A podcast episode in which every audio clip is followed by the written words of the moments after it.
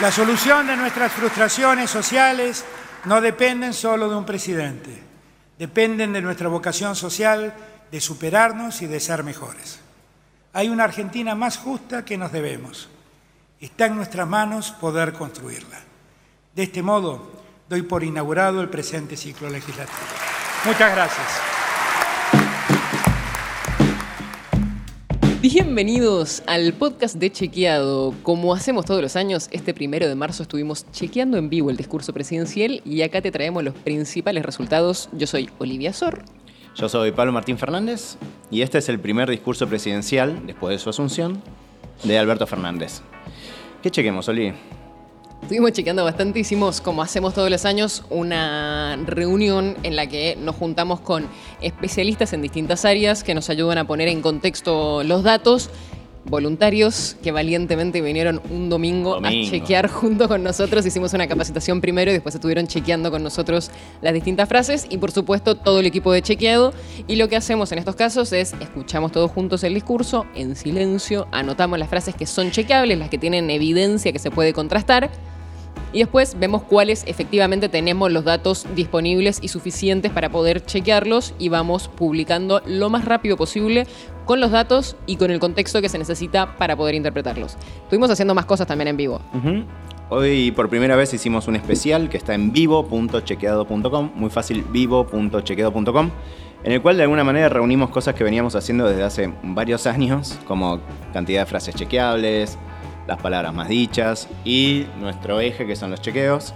Eh, una cosa que nunca decimos, creo, y que yo creo que aprendí en chequeado, que es esta idea de que es el único momento del año en que el presidente está obligado a hablar. Por la Constitución. Por la Constitución, es el 1 de marzo. Entonces, por eso en chequeado, todos los 1 de marzo chequeamos a los presidentes y antes a la presidenta. Y, en el 2003 eh, arrancamos haciéndolo. Exactamente. Entonces, eh, seguramente también nos escucharemos el año que viene. Pero, ¿qué pasó con Alberto Fernández este año? Bueno, estuvimos, por supuesto, además de todo esto, haciendo los chequeos en sí mismo, además de hacer el conteo de datos en vivo, además de ver qué temas dijo y, y cuáles no mencionó. Hicimos algunos chequeos. Hay algunos datos, sobre todo datos de diagnóstico sobre la situación actual, que efectivamente son tal como los dijo Alberto Fernández. Exacto. Uno de los que le da verdadero, digamos, es esta idea de que eh, la desocupación durante el mandato de Mauricio Macri trepó al 9,7%. La desocupación trepó al 9,7%. Como decíamos antes de, grabar con Oli, eh, esto le da bien a Alberto Fernández, obviamente que le da muy mal a la Argentina, ¿no? 9,7 es un número bastante malo. Eh, y sí es cierto que es, que es verdadero. ¿Por qué? Porque durante el gobierno de Macri se, deterioró mucho el, empleo, ¿sí? cayó a, este número que, dijo Alberto Fernández. Y acá hay algo que siempre repetimos que es importante. Lo que mide el desempleo es la cantidad de gente que busca trabajo y no lo encuentra. O sea, hay, hay otra idea de que también hay gente que no tiene trabajo y dejó de buscarlo, que es aún peor. Pero sí, es cierto que llegó a este número, ¿sí? del 9,7 en el tercer trimestre de 2019. Entonces, ahí tiene un verdadero Alberto Fernández, con un dato negativo para el país. Y otro en la misma línea dijo que la inseguridad alimentaria creció 71% entre 2015 y 2018. La FAO advirtió que la inseguridad alimentaria tuvo un incremento del 71% entre el 2015 y el 2018 en nuestro país. Y fue uno de los saltos más importantes registrados a nivel mundial. Y de vuelta, tristemente, este dato es verdadero, lo da la FAO, que es la organización que está a cargo de cuestiones de alimentarias de la ONU y lo que muestra es que efectivamente los casos de inseguridad alimentaria moderada o grave pasaron del 8,3 al 14,2%. La inseguridad alimentaria grave es gente que tiene realmente problemas para encontrar comida y que puede incluso llegarse a quedar sin comer uno o varios días. Y la inseguridad alimentaria moderada es cuando tienen incertidumbre sobre cómo van a poder conseguir alimentación. O sea, son niveles realmente graves y aumentaron en los últimos años. Los últimos datos que tenemos de ahí son de 2018. No tenemos todavía precisiones de qué habrá pasado en 2019. Ya saliendo de los verdaderos, que, tiene, tiene, algunos más, de vuelta, vivo.chequeado.com. Eh, pasamos un exagerado, ¿sí? Alberto Fernández dio exagerado eh, esta frase. Soportamos un nivel récord de inflación del 53,8% durante el año 2019. ¿Por qué le da exagerado? Porque no fue récord. Simplemente por eso eh, la inflación en 2019 fue muy alta, pero no fue la más alta de las últimas décadas. Lamentablemente la Argentina tuvo este nivel de inflación y superior en el 59, en el 91 y también en la década del 70 y 80, varias veces. Con lo cual, si él hubiese dicho que era récord desde 1991, cosa que ha hecho en otras ocasiones. Cosa que ha hecho en otras ocasiones, por lo cual lo sabe. Así que simplemente lo dijo mal, por el motivo que sea. Eh, le hubiese dado bien, pero no lo dijo así. no es la que más. Así que es exagerado. Eh, por eso le da esa calificación. Tenemos también una frase que es discutible y esto eh, es algo que nos pasa bastante en chequeado en cuando empezamos a mirar el detalle de cómo se miden las cosas y el detalle de los datos. La frase es la cantidad de droga secuestrada bajó, estaba hablando de, de lo que había pasado durante la gestión de Cambiemos, dijo que todo había sido como una especie de show mediático, pero que no se habían tomado medidas reales para convertir el narcotráfico. Y una de las cosas que dijo fue que la cantidad de drogas secuestradas bajó. Y acá lo que te pasa es, uno, depende mucho qué tipo de droga vas a analizar. No es lo mismo lo que pasó con la cocaína, lo que pasó con las drogas sintéticas y lo que pasó con la marihuana. Y justamente con la marihuana es donde está la discusión más grande, porque el gobierno anterior cuenta como parte de las incautaciones de marihuana un operativo que se hizo en Paraguay con colaboración de la Gendarmería Argentina, entonces dicen que es parte, digamos, de los logros en la lucha contra las drogas del gobierno argentino. El gobierno actual dice, no, eso se hizo en Paraguay, es en el extranjero, no cuenta como una incautación de la Argentina.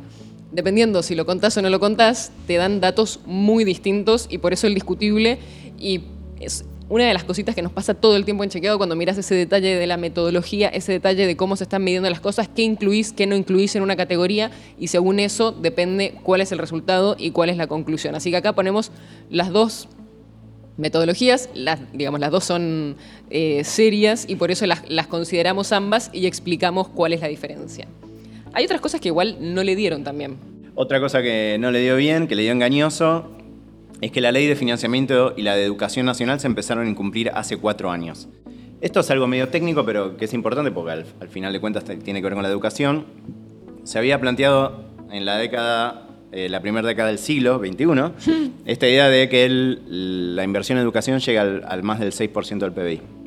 Eso se debía empezar a hacer a partir de 2010, es decir, en pleno mandato de Cristina Fernández de Kirchner y la verdad que desde ese momento hasta el último dato disponible, que es en 2018, se cumplió una única vez. ¿Sí? que fue en el 2015. Claro, y la ley de financiamiento era hasta 2010 y después se la incluyó en la ley de educación y pasó a ser algo más general y fue, digamos, integrada por la otra. Pero eh, era de, principios, como decías, de principios del 2000, aplicada hasta 2010 y después tampoco se siguió. Exactamente, y la vez que, buenísima aclaración, la vez que se cumplió, fue el 6,1, o sea, tampoco es que se super cumplió.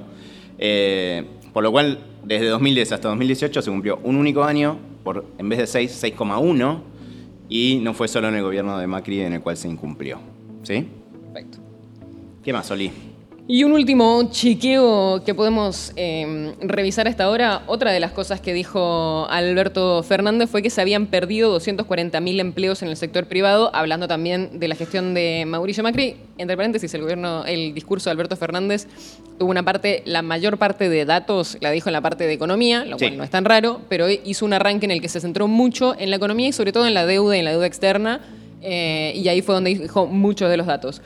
Y cuando habló del empleo dijo que se habían perdido 240.000 en el sector privado y es engañoso también este resultado.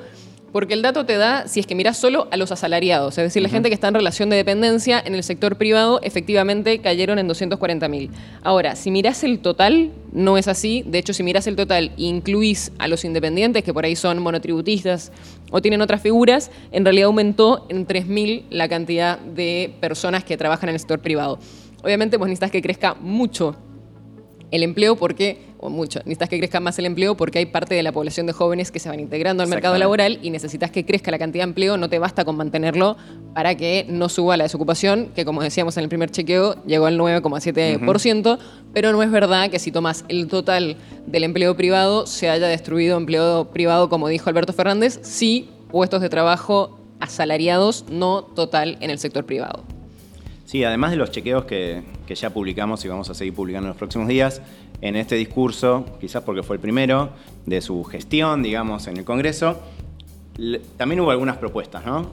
Relacionadas con hidrocarburos, con minería, reforma judicial, un consejo económico para el desarrollo y... varias propuestas de consejos. Varias propuestas de consejos que vamos a seguir en los próximos años, seguramente viendo si se cumplen o no. Por supuesto. Eh, pero lo que hizo más eh, que el público reaccione, al menos eso pasó en las redes sociales y en, muchos medios, es lo relacionado con el aborto.